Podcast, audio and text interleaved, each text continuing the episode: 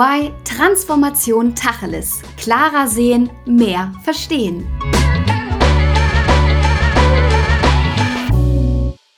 Über Geld spricht man nicht. Ja, wie oft habt ihr diesen Satz schon gehört? Also ich tatsächlich sehr häufig, aber genau das tun wir heute. Wir sprechen nämlich Tacheles und über Geld. Genauer gesagt über New Pay. Also wie sieht Vergütung in der neuen Arbeitswelt aus und worauf kommt es an? Mein Name ist Alissa und ich darf heute zwei super spannende Gäste interviewen, nämlich Nadine Nobele und Dr. Johannes Ziesecke. Beide sind Experten in diesem Bereich. Nadine hat sogar schon ein Buch mit dem Titel New Pay Alternative Arbeits- und Entlohnungsmodelle geschrieben und sitzt bereits an dem zweiten Buch. Sie ist Gründerin und Geschäftsführerin von CoX, die sich ursprünglich mit der Gestaltung von Zusammenarbeit in Teams befasst haben, aber inzwischen liegt der Fokus klar auf dem Thema New Pay. Bereits seit sieben Jahren beschäftigt sie sich mit dem Thema der neuen Arbeit und war auch eine der Initiatorinnen bei der Filmreihe Augenhöhe. Ja, und Johannes ist Manager und arbeitet seit 2016 bei EY in der Abteilung People Advisory Services Reward, kurz Pass Reward, falls das Wort später mal fallen sollte. Seine Hauptthemen sind Vergütung und Transaktionen und ihr werdet hören, dass die Projekte und Fragestellungen dabei wahnsinnig vielseitig sind. Richtig brennen tut sein Herz für Anreizsysteme, denn in diesem Bereich hat er sogar promoviert. Aber jetzt sollt ihr beide natürlich kennenlernen. Hallo Nadine und hallo Johannes. Hallo, ich freue mich hier zu sein. Hallo. Ja, ich freue mich, dass ihr da seid.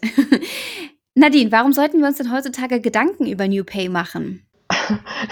Ja, eine sehr gute Frage. Ich stelle sie vielleicht anders. Warum nicht? Also warum sollten wir nicht darüber sprechen? Was sind gute Gründe, über sowas Bedeutsames wie Gehälter beziehungsweise auch Vergütungsstruktur nicht zu sprechen? Und wenn man so genau nachforscht und nachdenkt, ähm, dann stelle ich fest, es spricht eigentlich ziemlich wenig äh, dafür, darüber nicht zu sprechen, weil wenn wir keine Transparenz haben und keine Nachvollziehbarkeit, wie, ja, wie Gehalt sich entwickelt, wie Gehalt sich bestimmt, dann ist da immer sehr viel Raum für Spekulation, für Mythenbildung und noch so viel mehr. Und das sind alles keine so schönen Dinge, wie ich finde, in der Organisation. Ja, das stimmt total. Johannes, was fasziniert dich denn an dem Thema? Also generell die Möglichkeit, ähm, über Vergütung ähm, das Verhalten zu steuern, zu motivieren. Ähm, das ist ein Thema, was mich sehr interessiert und das ich sehr spannend finde. Ähm, ich finde, Transparenz, das wurde gerade schon genannt, ist ein sehr wichtiges Thema.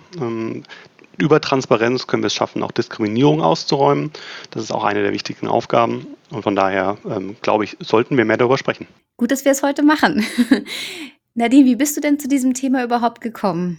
Ja, also du hast ja schon im Eingang erzählt, dass ich aus einem ganz anderen Bereich komme, beziehungsweise mich vor allem bewegt, wie Menschen zusammenwirken in Organisationen, wie sie zusammenarbeiten und was es braucht in der, ja, in der Zukunft, für die Zukunft der Arbeit, dass wir gut miteinander in kooperativen, in kollaborativen Settings sind. Und wir saßen zu dritt zusammen ähm, am Küchentisch, äh, die Stefanie Hornung, Sven Franke und ich, und wir haben uns die Frage gestellt, worüber wird denn in der New Work Bubble nicht gesprochen? Also was ist da vielleicht auch immer noch ein Tabu, weil wir auch vorhatten, ein Buch zu schreiben. Wir wollten gemeinsam was, was angehen und haben gedacht, na ja, also wir sollten uns vielleicht auch ein Thema rausgreifen, was noch keiner so auf dem Schirm hatte. Und da mussten wir dann gar nicht lange überlegen und haben dann festgestellt, ja, über Gehalt wird auch in der neuen Arbeitswelt viel zu wenig gesprochen. So kamen wir zu dem Thema über Neugier und darüber, wie wir auch vielleicht das ein oder andere Tabu brechen können in dem Bereich. Ja, ist ja auch interessant, ne? Also ich hatte es ja gerade in der Einleitung gesagt, über Geld spricht man nicht, dass sich das dann da auch widerspiegelt und dass es bei dieser ganzen New Work-Debatte zu Beginn ausgelassen wurde. Sollte sich denn eurer Meinung nach jedes Unternehmen mal Gedanken machen über das eigene Vergütungsmodell und das auch hinterfragen? Ähm, generell sollte sich jedes Unternehmen immer wieder regelmäßig die Frage stellen, ob die Vergütungsmodelle, die in dem Unternehmen implementiert wurden, ähm, sinnvoll sind, ob sie noch zeitgemäß sind, äh, ob sie angemessen sind und ob sie vor allen Dingen die richtigen Anreize setzen. Ähm, denn auch da ist es so, im Laufe der Zeit verändern sich Unternehmen, es verändern sich aber auch die Bedürfnisse der Mitarbeiter, es verändert sich auch ähm, die Ziele der Unternehmen und am Ende des Tages ist Vergütung ja ein Instrument, ähm, im Prinzip das zusammenbringen soll die Bedürfnisse der Mitarbeiter, die Ziele der Unternehmen und das Gesamte vor einer Unternehmenskultur, vor dem Hintergrund einer Unternehmenskultur. Da sich alles drei verändern kann, sollte man auch regelmäßig ähm, die Vergütungslandschaft hinterfragen. Nadi, du hast bestimmt noch eine Ergänzung. Du wolltest ja auch gerade was sagen, oder? Ja, genau. Immer wenn Johannes sagte schon jetzt äh, öfters das Thema, ja, wozu kann man mit Menschen motivieren und kann das, äh, kann ein Anreizsystem geschaffen werden? Da muss ich immer wieder so ein bisschen, ja, äh, nicht direkt, ich weiß nicht, ob ich sagen kann, schmunzeln. Nein, es ist eher so, dass es sich mich schon fast auch so ein bisschen triggert, weil ich davon überzeugt bin, dass Menschen von sich aus, äh, aus sich heraus eine Tätigkeit in der Organisation angehen, weil sie da etwas bewegen wollen, weil sie ihre Aufgabe auch gut tun wollen. Und ich glaube, ich schaue deshalb auch ein bisschen anders auf das Thema Vergütungsstruktur. Ich glaube, wir setzen einen Rahmen mit einem Entlohnungsmodell, angefangen von der Art und Weise, wie wir Prozesse ausgestalten. Also wie ist der Prozess gestaltet? Was, was stecken da auch an Glaubenssätzen dahinter? Und was an Kultur in der Organisation steckt da auch dahinter in dem Umgang miteinander? Und dann eben auch beim Aspekt ähm, der Kriterien, die Vergütung bestimmen. Was wird denn in der Organisation ähm, entlohnt und damit belohnt? Und welchen Rahmen setzen wir damit? Und äh, passt das zu der Art und Weise, wie Zusammenarbeit in die Zukunft gerichtet wird, also wo, woran man sich orientiert, oder passt es eben auch nicht? Ähm, und ich glaube, da sind auf der einen Seite die Prozesse, die wir anschauen müssen und was sich in den Prozessen widerspiegelt, an Kultur, an, aber auch an Glaubenssätzen, aber dann eben auch bei, die, bei den Kriterien. Um das vielleicht mal so ein bisschen mh, mm, konkreter zu machen, wir sind aktuell in einer Organisation, da sagte eine Führungskraft in einem freiwilligen Team, mit dem wir gerade ihr Entlohnungsmodell neu gestalten, sagte zu mir, weißt du Nadine, in unserem Team entscheide ich nichts mehr alleine. Ich bin derjenige, der Entscheidungen zwar vorbereitet, aber vor allem auch den Entscheidungsprozess moderiert. Der einzige Aspekt, wo ich wirklich alleine entscheiden muss, ist das Thema Gehalt, Gehaltserhöhung, Gehaltsbestimmung am Anfang, wenn jemand ins Team kommt. Und das fühlt sich für mich so unstimmig an, weil ich da auf einmal, ja, wieder alleine entscheide bzw. entscheiden muss. Und das passt eigentlich gar nicht mehr in unser Setting, wie wir sonst gemeinsam agieren. Und da sieht man schon, es geht nicht nur darum, wie ist das Entlohnungsmodell im Sinne von Kriterien, was sorgt für, eine, ähm, für, für die für die Gehaltshöhe, sondern eben auch bei den Prozessen sehr bedeutsam, was ist stimmig zu der Art und Weise, wie eine Organisation ähm, ja, diese Prozesse auch aufsetzt. Das ist spannend, dass du das sagst, weil tatsächlich wollte ich dich als nächstes oder euch als nächstes fragen, ähm, nach welchen Kriterien sich denn ein Gehalt bemessen sollte und wie stark die jeweils gewichtet werden. Wenn du jetzt aber sagst, ähm, das geht da nicht nach Kriterien, wie bemisst sich denn dann so ein Gehalt? Nein, es ist schon auch der Aspekt natürlich, dass, dass wir schauen müssen, was definiert die Höhe von Vergütung, aber eben auch die Prozesse nicht aus dem Blick verlieren dürfen. Ne? Also wie ist eigentlich, wie, wie finden Entscheidungen statt, wie wird der Prozess gestaltet und nochmal um so vielleicht mit, mit, so einem, mit so einem Wort zu beschreiben, wenn ich eine Zusammenarbeit auf Augenhöhe, was in dieser Organisation angestrebt wird oder auch eigentlich Teil der Kultur ist, wie müssen dann Prozesse gestaltet sein, aber wie müssen auch dann Kriterien gestaltet sein, sodass es eben auch stimmig für die Kultur ist?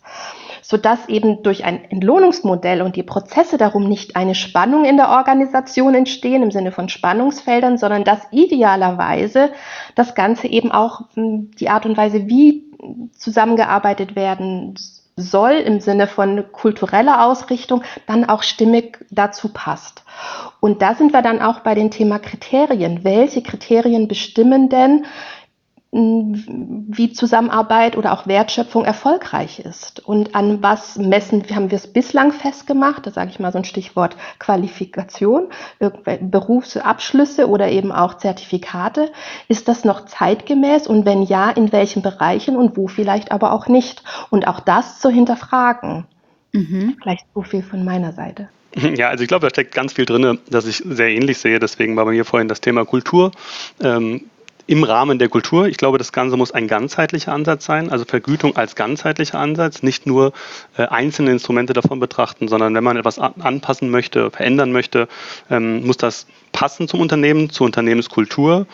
Ähm, beispielsweise zu einer kooperativen Unternehmenskultur.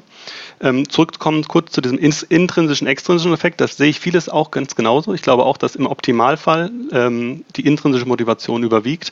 Ich glaube aber, ein großes Thema, und das ist auch eine Schwierigkeit, ist, wenn die intrinsische Motivation vorhanden ist, aber extrinsisch das nicht zu spüren ist, man also merkt, dass man im Prinzip nicht die Vergütung bekommt, die man eigentlich erwarten würde, dann ist das auch für die intrinsische Motivation hemmend. Also von daher, in der optimalen Welt sind wir alle so intrinsisch motiviert in den Jobs, die wir machen, dass die extrinsische Motivation ähm, quasi an zweiter Stelle kommt.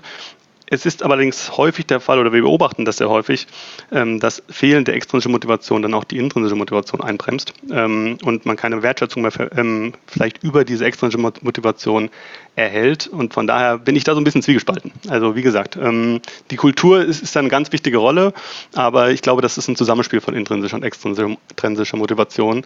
und nur die intrinsische Motivation irgendwie zu pushen, ist vielleicht ein bisschen kurz gedacht. Mhm. Also haben wir hier ein ganz kleines Spannungsfeld. Was sagt ihr denn, wie wichtig ähm, einen das Thema Gehaltserhöhung ist, also oder generell eine Gehaltserhöhung zu bekommen?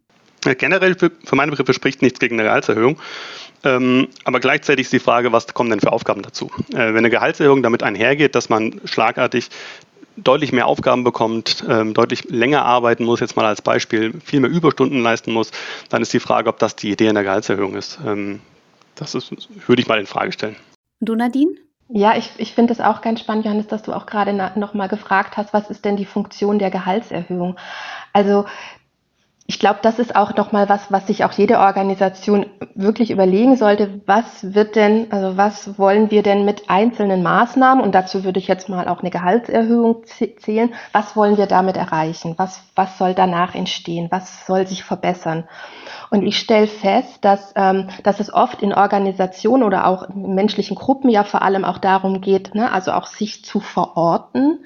Also wo stehe ich? Das merken wir auch immer wieder, wenn wir mit, äh, mit Organisationen arbeiten, dass es sehr relevant ist, nicht nur, also wo stehe ich absolut, sondern wie stehe ich auch relativ. Und ich glaube auch gerade dieser Gruppenvergleich ist oft bedeutsamer wie die absolute Zahl. Und was ich in manchen Organisationen eben auch dann beobachte, wenn wir gerade auch so jährliche Rhythmen haben, die in vielen Organisationen sehr präsent sind, dann ist für mich die Frage, wird jetzt ein, also wird jetzt ein Ritual vollzogen? Und ich brauche die Gehaltserhöhung, um dran zu bleiben an der Gruppe ähm, oder auch Teil der Gruppe oder es muss sich ja etwas entwickeln, ansonsten läuft was schief. Also da sehe ich, dass Gehaltserhöhung ganz oft eine Funktion wahrnehmen, also der Verortung, wie entwickle ich mich weiter und ich damit aber eben auch immer eine zusätzliche Kosten habe, also in der Organisation und ich mich immer frage, ist es auch wirklich, geht es den Menschen wirklich um das Mehr an Geld oder geht es darum, dran zu bleiben an dieser gehaltlichen Entwicklung? Und ich glaube, ich sehe jetzt auch so ein paar Organisationen, die überlegen dann eben auch, ja, machen wir beispielsweise so einen jährlichen Prozentsatz äh, Inflationsausgleich, wenn sie beispielsweise nicht am Tarif angebunden sind, um einfach auch so ein bisschen Druck rauszunehmen.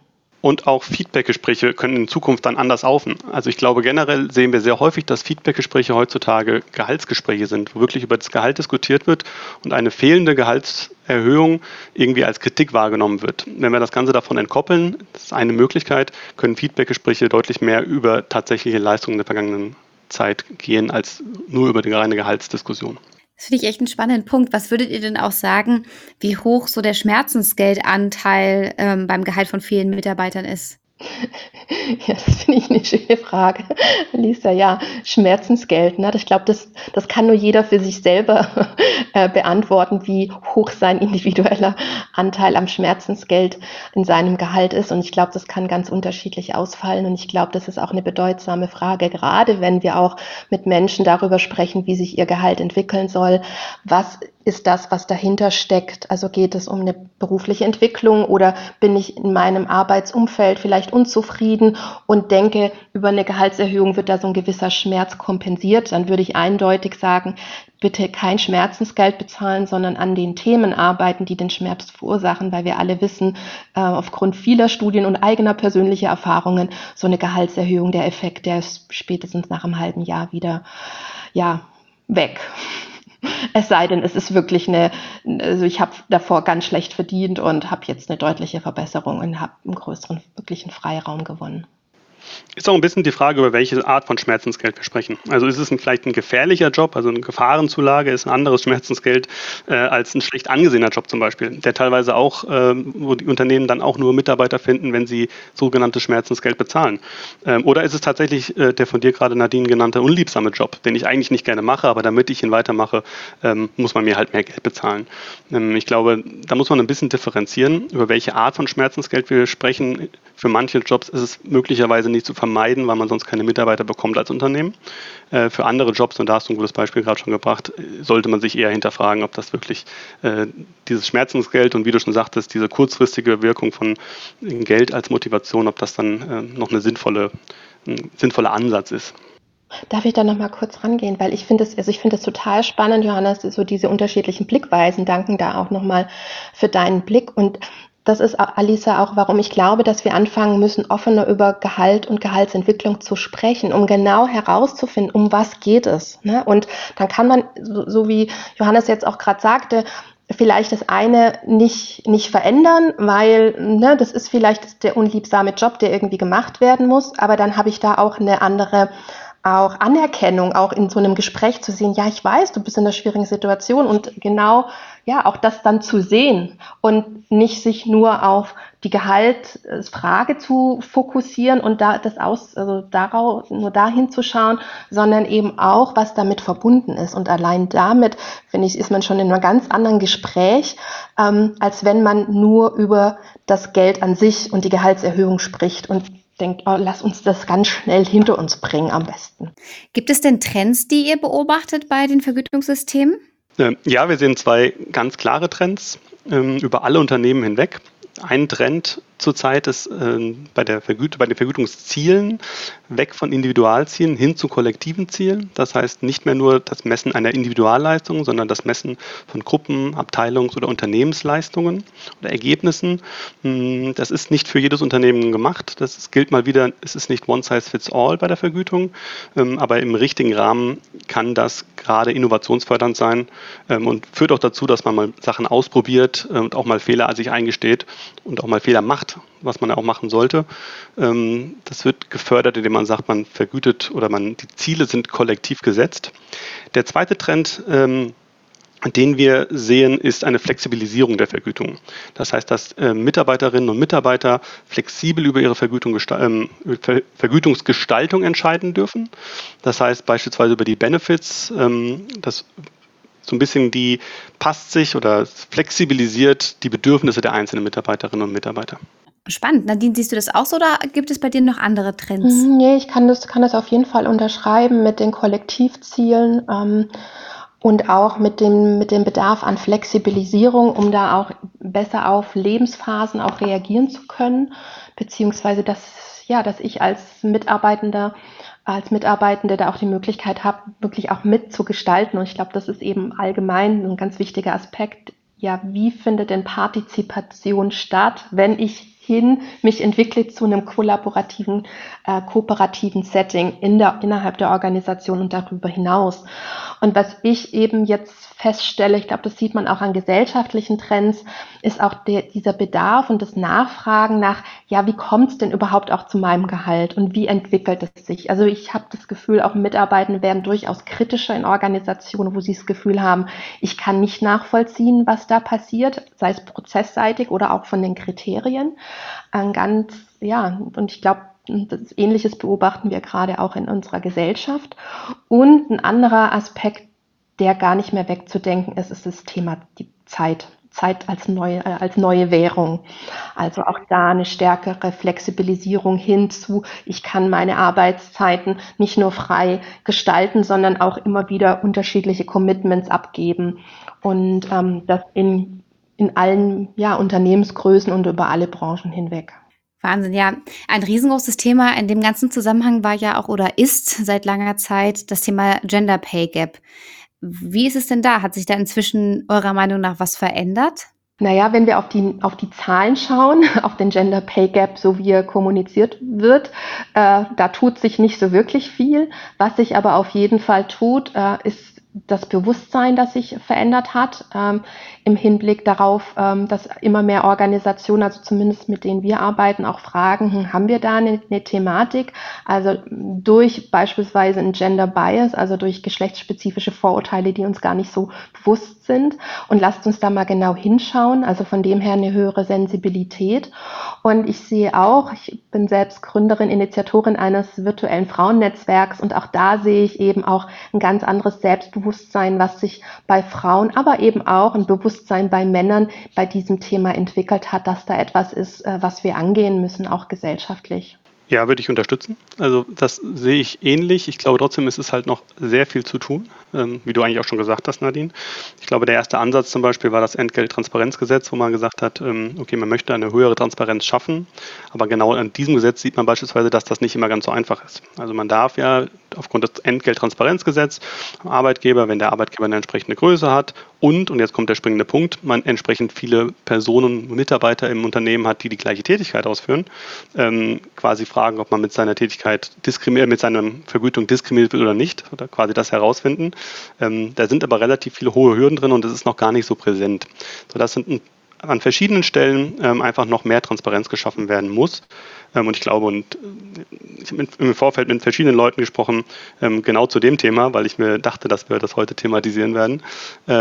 Und ich glaube, dass die, die, das Gros der Leute sagt immer noch, dass die Vereinbarkeit von Beruf und Familie einfach noch nicht so weit vorangeschritten ist.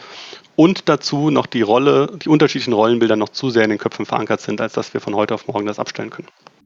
Ich würde jetzt gerne mal die Chance nutzen, weil jetzt haben wir dich, Johannes, als Experten auch dabei für das Thema Vorstandsgehälter. Und das ist ja auch immer so eine riesengroße Blackbox. Und wenn es thematisiert wird, dann werden nur die enormen Summen ähm, thematisiert und da gibt es dann große Schlagzeilen.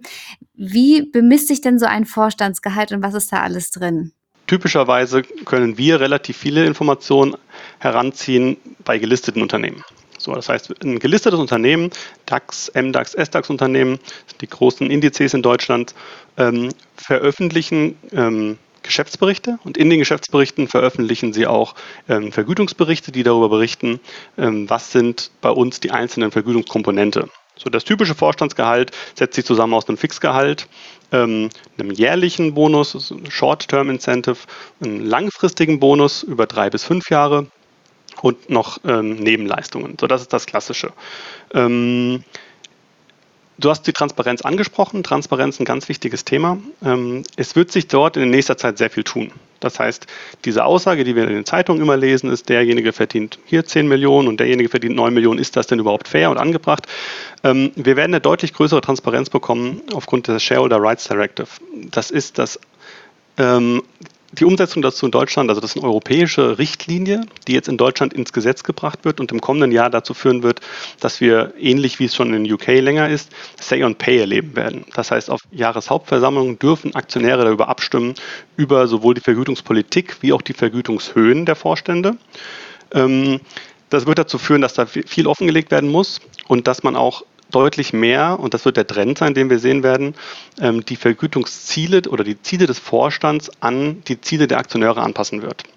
Es ist Deutschland so, dass sie gesagt haben, das Ganze wird nicht bindend sein. Das heißt, wenn die Jahreshauptversammlung gegen ein Vergütungssystem stimmt, wird es nicht automatisch dazu führen, dass der Vorstand nicht diese Vergütung erhält. Aber nichtsdestotrotz muss im kommenden Jahr erklärt werden, wie auf das Votum der Mitglieds- oder der Jahreshauptversammlung reagiert wurde. So, also von daher wird werden wir in Zukunft eine höhere Transparenz haben. Wir werden Ziele haben, die deutlich näher an den Aktionären ausgerichtet sind. Ähm, und das wird spannend zu beobachten sein, wie die Unternehmen darauf reagieren. Ja, unbedingt. Vielen Dank, dass du das auch mal erläutert hast und so ein bisschen Licht ins Dunkeln gebracht hast bei dieser Thematik. Ich möchte gerne nochmal mit euch Tacheles sprechen und vor allem einen Anreiz geben an Unternehmen, die sich jetzt wirklich damit auseinandersetzen ähm, und mal ihr Vergütungsmodell hinterfragen. Was sind da denn so typische Stolpersteine und äh, welche Tipps habt ihr für diese Unternehmen? Also Stolpersteine, die ich immer wieder sehe, ist so erstes Mal die, die Angst, oh, oh, Gott, oh Gott, äh, wenn wir dieses Thema angehen und mehr Transparenz wagen, ja, äh, was passiert dann und was wird da vielleicht, was zeigt sich da oder was wird da auch offengelegt? Und da muss ich einfach sagen, ja, ähm, jede Organisation hat Historie und jede Organisation hat aber auch Entscheidungen getroffen, ja, mit, ja, aus guten Gründen gewisse Entscheidungen getroffen, sagen wir es mal oder fassen wir es so. Und ich glaube, ähm, zu sehen, dass wir in der Gesellschaft leben und in der Kultur leben, wo, das, wo es immer bedeutsamer wird, dass Menschen nachvollziehen können, wie Entscheidungen zustande kommen. Und wenn sie das nicht tun können, ähm, ja, sich Gedanken machen und zu, zu irgendwelchen Alternativen kommen, was wir gerade ja in, in den unterschiedlichsten Bereichen sehen, dann glaube ich, ist einfach das Thema Nachvollziehbarkeit und Transparenz in diesem Sinne unheimlich bedeutsam und wertvoll, auch wenn ich gerade Mitarbeiterengagement eben auch stärken will und ähm, aufzeigen will, ja, es ist gut, dass du dich hier bei uns einbringst. Mhm. Und deswegen ist, glaube ich, erstmal so die Erkenntnis, wir brauchen eine Nachvollziehbarkeit bei diesen Themen. Und äh, wenn wir gleichzeitig Kooperation und kollaborative Settings stärken wollen, auch dann zu überlegen, ja, wenn wir schon an unser Entlohnungsmodell gehen, ähm, wollen wir das dann wirklich hinter verschlossenen Türen machen? Wollen wir das, ähm, ja, in, dass es eine Blackbox bleibt, wie auch das ganze System entsteht? Oder sind wir mutig und sagen, okay, wenn wir Kooperation an der einen Seite wollen, dann müssen wir eben auch in diesem Bereich mehr wagen hin zu beispielsweise freiwilligen Teams, Menschen, die mitgestalten wollen an einem Vergütungsmodell, beziehungsweise auch an den Themen, die gerade virulent sind dann beim jeweiligen Entlohnungsmodell. Und da muss ich einfach sagen, oft hilft es schon einfach das, erstmal transparent zu machen, so wie es ist und darüber gut zu kommunizieren und die Menschen, die am Ende entscheiden und die in Kommunikation sind mit den Mitarbeitern, auch gut einzubeziehen und auch zu hören, was brauchen die, um über das Entlohnungsmodell gut zu informieren und auch es gut ja ins Leben zu bringen. Ja, ich glaube, so eine Vergütung kann man auch nicht von heute auf morgen einfach mal anpassen oder ändern und dann erwarten, dass sich dadurch irgendwie das ganze Unternehmen gleich verändert. Das ist glaube ich, ein ganzheitlicher Ansatz, völlig richtig. Man muss transparent sein, viel kommunizieren und ähm, wenn man eine kooperative oder sagen wir mal, ein kollektives Vergütungssystem implementieren will, dann muss man eben genau, wie Nadine gesagt hat, auch ein kooperatives Unternehmensumfeld schaffen. Ähm, und für mich ein wichtiger Punkt ist, wenn wir, wir können nicht an einer einzelnen Stellschraube drehen bei der Vergütung. Das heißt, wenn wir uns als Beispiel jetzt irgendwie ESG-Ziele setzen möchten, und das schreiben wir uns in die Unternehmensstrategie, dann hilft es nichts zu sagen, wir vergüten den Vorstand anhand von ESG-Zielen, sondern da müssen diese Ziele halt durchkaskadiert werden. Da muss geschaut werden, okay, äh, welche Ziele konkret kommen dann für den Vorstand heraus, welche Ziele kommen für die nächste Führungsetage raus, bis runter zu den unterschiedlichen Mitarbeitern und auch ganzheitlich das Vergütungssystem anpassen. Ich danke euch ganz herzlich für diesen guten, guten Input und ich denke mal, da können ganz viele Unternehmen auch was mit anfangen und äh, gerade diese Stolpersteine dann auch ähm, umgehen. Wir sind leider schon am Ende. Also ich bin mir ganz sicher, dass wir hier ähm, noch Ewigkeiten weitersprechen können, weil dieses Thema so umfangreich und ja natürlich auch jeden betreffend ist. Ich möchte aber gerne nochmal zum Abschied von euch wissen, wenn wir ähm, eine Stadt haben und in dieser Stadt werden jetzt zwei Plakate aufgehangen. Eins von dir, Nadine, und eins ähm, von dir, Johannes. Was würde da draufstehen? Was wäre eure Key Message, die ihr gerne transportieren möchtet? Gute Frage. Ein, ein Keyword. Seid mutig, sprecht über Gehalt. okay. Ähm, mein Text ist vielleicht für ein Plakat zu lang, aber ich habe mir überlegt, äh, bei der Vergütung gibt es keinen One-Size-Fits-All-Ansatz mehr. Sie muss versuchen, die Bedürfnisse der Mitarbeiter sowie die Unternehmensinteressen unter einen Hut zu bekommen. Ja, perfekt. Und gibt es ansonsten noch etwas, was ihr unseren HörerInnen mitgeben möchtet? Sprecht über euer Gehalt, wenn ihr es dürft. Äh, Transparenz ist wichtig. Ähm, ja. Da könnte ich jetzt schon wieder aufmachen. In Deutschland darf man das gar nicht verbieten, über, über Gehälter zu sprechen, nur weil es im Vertrag steht. Das ist nicht unbedingt ein Vertragsbestandteil, der auch äh, Bestand hat. Ja, ähm, seid kritisch mit euch selbst, was euch bei dem Thema umtreibt, beim Thema Vergütung und ja, sprecht. Sprechen, sprechen hilft. Es hat mir sehr viel Spaß gemacht, mit euch über das Thema Geld zu sprechen, auch wenn das in Deutschland wirklich untypisch ist. Und ich finde, es ist ein sehr wichtiges Thema. Ihr habt unsere HörerInnen jetzt auch gerade ermutigt, über dieses Thema zu sprechen und sogar darauf hingewiesen, dass es erlaubt ist. Und ähm, liebe HörerInnen, wenn euch das Thema jetzt genauso gut gefallen hat, dann könnt ihr gerne eine Bewertung da lassen. Ihr könnt natürlich auch einen Kommentar da lassen und diese Folge gerne an eure Bekannten und Freunde und Kollegen weiterleiten. Und wenn ihr in der Zwischenzeit noch irgendwie eine Frage habt oder auch einen Themenvorschlag, dann schreibt uns doch gerne an unsere E-Mail-Adresse podcast.de.ey.com.